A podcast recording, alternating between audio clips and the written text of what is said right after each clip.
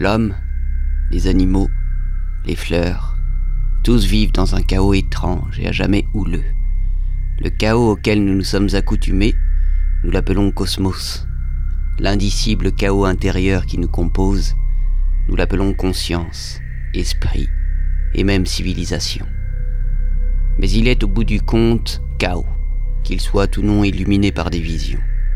Tout comme l'arc-en-ciel peut illuminer ou non la tempête, et pareil à l'arc-en-ciel, la vision périt. Mais l'homme ne peut vivre dans le chaos. Les animaux aussi. Aux yeux de l'animal, tout est chaos. Seulement, il existe dans les remous quelques facettes et mouvements récurrents. Et l'animal s'en satisfait. Mais pas l'homme. L'homme doit s'envelopper dans une vision, se bâtir une demeure à la forme, à la stabilité, à la fixité apparente. Dans sa terreur du chaos, il place d'abord une ombrelle entre lui et l'éternel tourbillon. Puis, il peint l'intérieur de cette ombrelle comme un firmament. Ensuite, il parade, vit et meurt sous son ombrelle. Légué à ses descendants, l'ombrelle devient un dôme, une voûte, et les hommes commencent enfin à se dire que quelque chose ne va pas. L'homme place quelques merveilleux édifices de son invention entre lui-même et l'impétueux chaos, et peu à peu languit et étouffe sous son ombrelle. Puis vient un poète ennemi des conventions, qui fait une fente dans l'ombrelle. Et voyez, le chaos entreaperçu est une vision, une fenêtre vers le soleil. Mais, au bout d'un moment, s'accoutumant à la vision et n'appréciant guère le courant d'air véritable venu du chaos, l'homme ordinaire peinturlure un simulacre de la fenêtre ouverte sur le chaos et ravaude l'ombrelle au moyen de la pièce sur laquelle est peint le simulacre. C'est-à-dire qu'il s'est habitué à la vision, qu'elle fait partie de sa décoration intérieure, de telle sorte que l'ombrelle finit par ressembler à un firmament déployé et rayonnant aux multiples facettes. Mais, hélas, tout cela n'est que simulacre, composé d'innombrables rapiècements. Homère et Keats, annotés et accompagnés d'un glossaire. Telle est l'histoire de la poésie à notre époque. Quelqu'un voit des titans dans l'air impétueux du chaos, et le titan devient un mur entre les générations successives et le chaos dont elles auraient dû hériter. Le ciel impétueux se mouvait et chantait. Même cela est devenu une vaste ombrelle entre l'humanité et le ciel d'air pur. Puis, une voûte peinte, une fresque sur un plafond voûté sous lequel les hommes languissent, de plus en plus mécontents.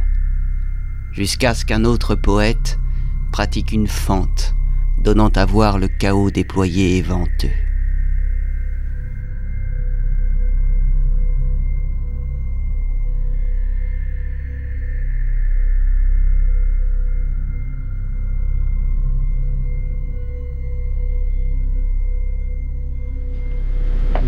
Qu'est-ce qu'il y a?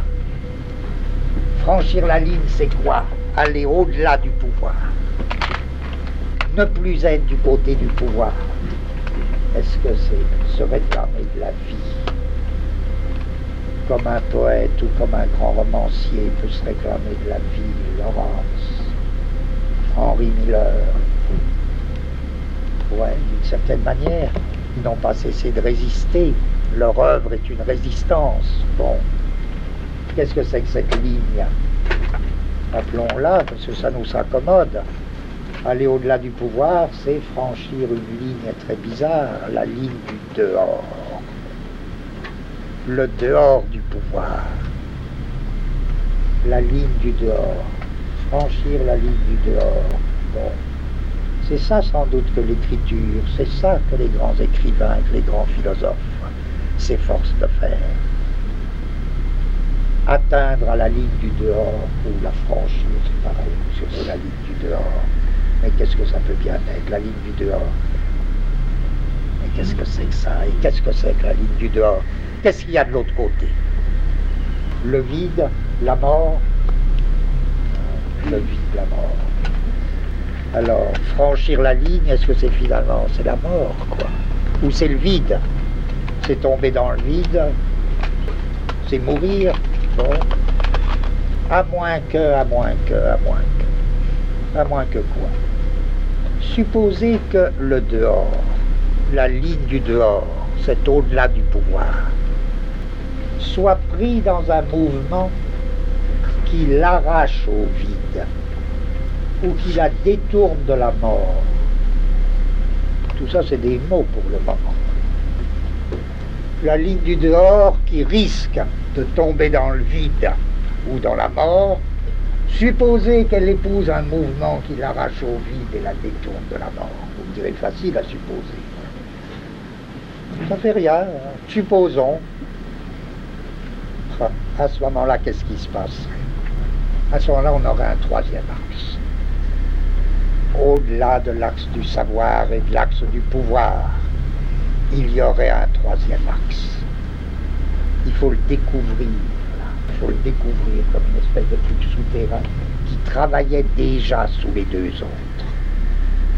Il était présent dès le début, mais on ne savait pas le voir un axe qui ne serait ni savoir ni pouvoir. Et cet axe, ce serait lui qui permettrait de franchir la ligne, il serait lui-même le franchissement de la ligne. C'est de ça qu'il était question. Franchir la ligne, comment franchir la ligne?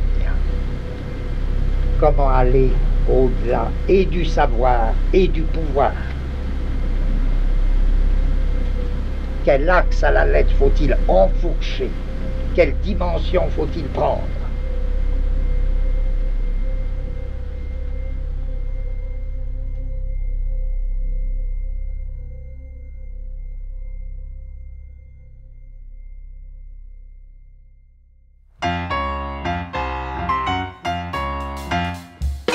Quel axe à la lettre faut-il enfourcher Quelle dimension faut-il prendre?